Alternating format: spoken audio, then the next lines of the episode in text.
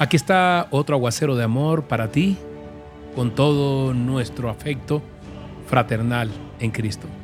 Dios te bendiga grandemente. Ya sabes, nuestra misión inspirar con el mensaje de Dios para que volvamos a soñar, para que volvamos a, reír, a sentir, a vivir. Hoy te invito a que vayamos a la palabra Juan 7:24 y Juan 7:24, precisamente aquí en la versión, nueva versión internacional, nos dice, no juzguen por las apariencias, juzguen con justicia. Wow, eso es una piedra en el zapato, una piedrecilla en el zapato nuestro, porque constantemente juzgamos, constantemente estamos haciendo de jueces en la vida nuestra y en la vida de los otros, ¿cierto? Eh, los fariseos y todos los que perseguían a Jesús juzgaban según sus apariencias. Eh, era una comprensión superficial y por supuesto se originaba en su eh, hostilidad, podríamos decirlo así, hacia el representante de Dios, que era Jesús y ellos cerraban en esas tinieblas, en esas oscuridades que tenían. Entonces, ¿qué pasa? Jesús los exhorta, los invita, los combina a juzgar con, con un juicio justo, que es muy difícil. Y esa exhortación era para que sencillamente, y hay que subrayarlo, se arrepintieran eh, él dice, no, no juzguen a nadie, para que nadie los juzgue a ustedes, dice Mateo 7.1. El anterior era Juan 7.24. Y hoy traigo una, una anécdota, una ilustración para esto que nos sirve. Tal vez hoy Dios nos invita a evitar juzgar, ¿no? apresurarnos a juzgar. Tantos hemos juzgado, y allí me incluyo, que muchas veces nos hemos arrepentido diciendo, Dios santo, perdóname. Y cuenta una historia que un hombre perdió su hacha y sospechó del hijo de su vecino. Y observó la manera de caminar del muchacho y dijo, camina exactamente como un ladrón observó la expresión del joven y dijo, esa expresión es idéntica a la de un ladrón. Observó su forma de hablar y dice, no, es que habla igual a la manera como hablan los ladrones. En fin, todos sus gestos y acciones lo denunciaban como culpable de un hurto.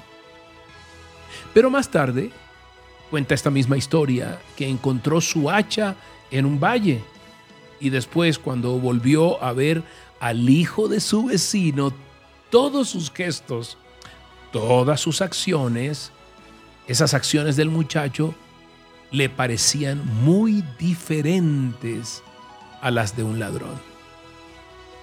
Wow. Wow, wow.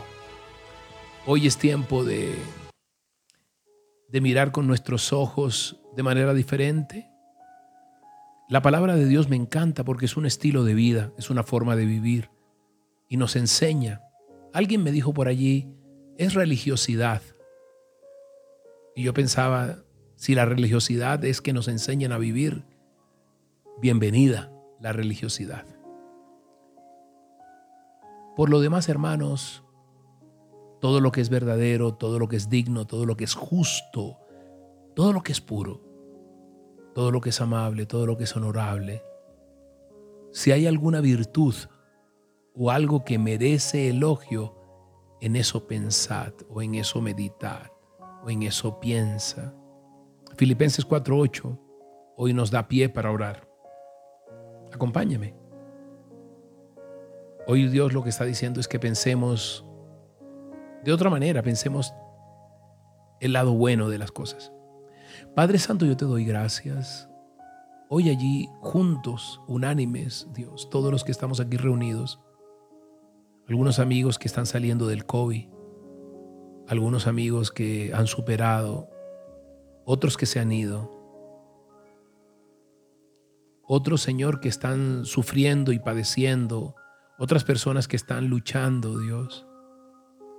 Hoy te clamamos y te pedimos porque tú pongas en nosotros pensamientos buenos, Dios, que podamos pensar que sí se puede, podamos pensar que, que sí es posible, podamos pensar que el vaso está medio lleno, podamos pensar que contigo se puede, Dios, que podamos pensar en lo bueno, Dios, y no juzgar, no juzgarnos. Hoy, Padre Santo, te damos gracias. Hoy te pedimos que no nos permitas aclarar nuestra mente para no juzgar según las apariencias, Dios, que engañan tanto, que nos han engañado tanto, y nos han llevado a tener tantos pensamientos equivocados que después nos han mordido nuestra alma y nuestro ser, Dios. Hoy, Padre Santo, te damos gracias, te alabamos.